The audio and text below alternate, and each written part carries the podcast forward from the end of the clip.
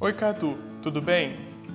Caso eu tenha sintomas como fadiga, respiração pesada, garganta fechada, quando eu devo procurar ajuda?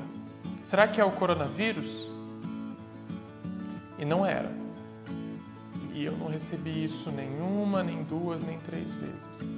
Eu perdi as contas de quantas pessoas me mandaram mensagens assim. Se você também está achando difícil cuidar da sua saúde mental durante essa pandemia, vem comigo que hoje a gente vai se aprofundar no seu cosmos.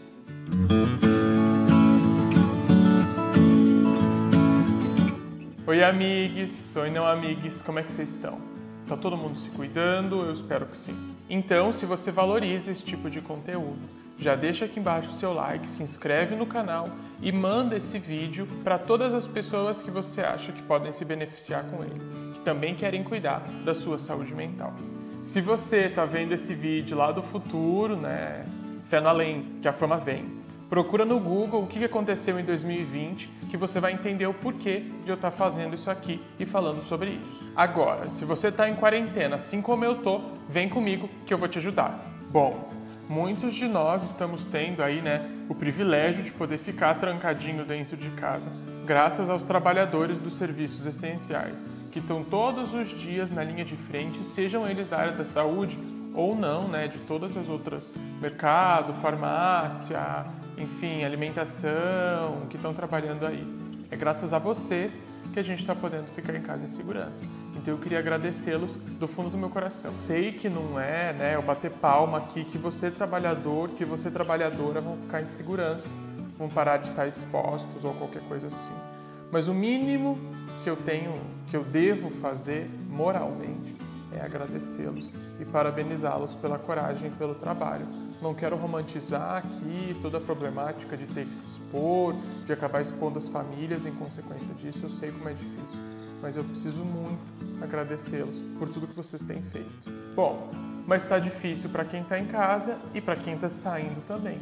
Para esses trabalhadores que eu acabei de agradecer, por exemplo, existe um grande medo né, de trazer o vírus para casa, de passar para a família, às vezes eu acho até que provavelmente um medo maior do que o de ele próprio ou dela própria se contaminar. Isso é normal, isso é natural, inclusive como uma manifestação de luto. E aí você pode me perguntar, mas cada luto não é quando alguém morre? Também. Mas sempre que a gente passa por uma grande perda, por uma grande mudança, uma grande transformação, a gente enfrenta um processo de luto. E se a gente for pensar bem ao pé da letra, o mundo como a gente conhecia anteriormente morreu. Né? A gente está vivendo um mundo diferente que nasceu há mais ou menos quatro meses. Por isso, a gente também está enfrentando um luto, ou enfrentou lá no começo da, da pandemia, da quarentena, um luto, é, que é um processo de adaptação a uma nova realidade. Uma realidade diferente, uma realidade diferente, sem algumas das coisas que a gente tinha como certas, como fontes de segurança anteriormente. Como é o caso de perder um ente querido, por exemplo, mas também o caso do momento histórico que a gente está vivendo agora. Mas enfim, seja para você que está saindo para trabalhar, para fazer os seus afazeres, seja para você que está ficando em casa, eu quero te ajudar e é o que eu estou me propondo agora. No vídeo sobre saúde, você deve lembrar que a gente já definiu como o completo bem-estar, um estado de completo bem-estar biopsicossocial. Bom, mas nesse momento em que a gente está vivendo, a parte social acabou sendo abolida e a parte do psico também está sendo afetada diretamente. Por quê? Porque o bio está em risco. Então, quando existe essa ameaça de se contrair uma doença, a gente fica afetado aqui dentro.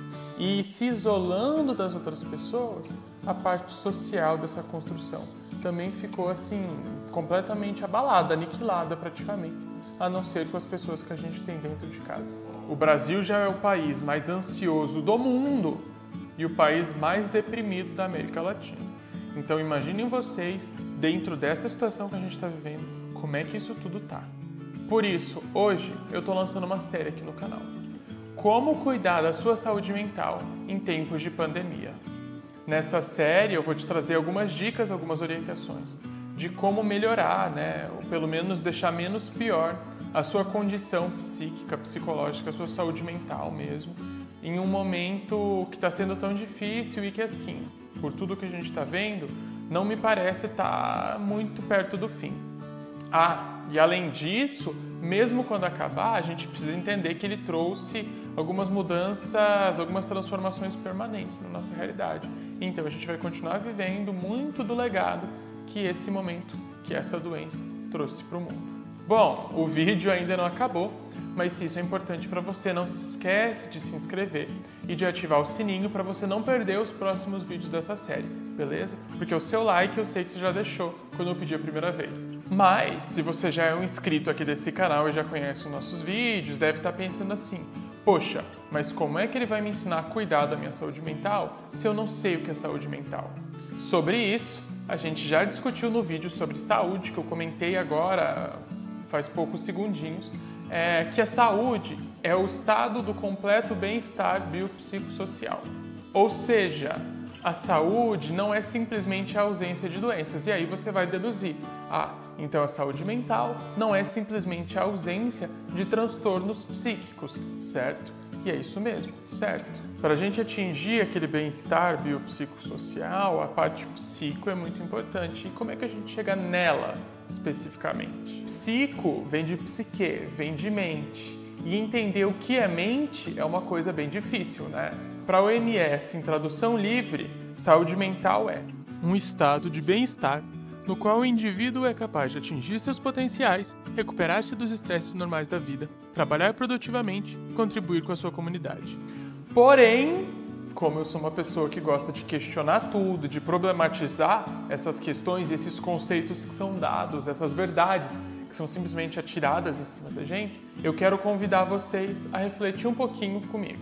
Eu costumo dizer que os transtornos psíquicos ou os transtornos mentais, eles não vêm de uma pessoa doente, né, de um indivíduo doente. Eles vêm de um contexto que está doente ou de um contexto que é adoecedor, e aí, como é que a gente diz que esses estresses são normais? O que, que é um nível normal ou um nível aceitável de estresse? Se você está me assistindo, você provavelmente tem computador, tem celular, tem acesso à internet, então um mínimo de conforto eu imagino e eu espero eu gostaria que você tivesse. Agora, se a gente for refletir sobre aquelas pessoas que acordam de manhã sem saber se vão ter o que comer durante o dia, ou que não sabem se vão sair de casa e morrer de uma bala perdida, como que, como que a gente chama esse estresse de normal? Ou como que a gente delimita, ah, até aqui é normal, a partir daqui não é mais? Porque esse é o dia a dia de muitas pessoas no nosso país. E elas lidam com isso e elas sobrevivem assim. E vivem, sei lá, a sua vida, muitos e muitos anos, dentro dessa situação. Isso é saúde mental? Ou quando eles falam sobre trabalhar produtivamente, de forma produtiva. O que é ser produtivo? O que significa isso? Como é que a gente calcula se, é uma, se, se a produção de uma pessoa está sendo aceitável, está sendo adequada, se essa pessoa está sendo produtiva ou não? É produtivo quem trabalha 4 horas por dia ou só é produtivo quem trabalha 18? É produtiva aquela pessoa que gera lucro, que gera valor de milhões de reais, seja para ela mesma, seja para as outras pessoas, para os chefes, para os donos dos meios de produção, ou aquela pessoa que faz serviços de base, como é o caso do coletor, da cozinheira, da faxineira, é, do garçom, essas pessoas também podem ser produtivas. E aí eu te deixo aqui o convite para que você também reflita sobre isso no seu dia a dia. E não deixe para pensar apenas na saúde mental num momento tão dramático, tão drástico como o que a gente está vivendo agora. E aí eu te convido mais uma vez a dar o like aqui nesse vídeo, quem sabe salvar ele nas tuas playlists ou seguir a minha, para que você depois, quando a gente tiver passado por tudo isso, possa voltar aqui e entender e refletir e revisar a tua saúde mental. E não se esquece de ativar o sininho para não perder os próximos vídeos aqui dessa série, beleza? Eu te prometo que eu vou te trazer muita coisa legal. Bom, por isso é o. Bom, por hoje é só. Bom, por hoje é só, amizades. Até o próximo vídeo. Tchau!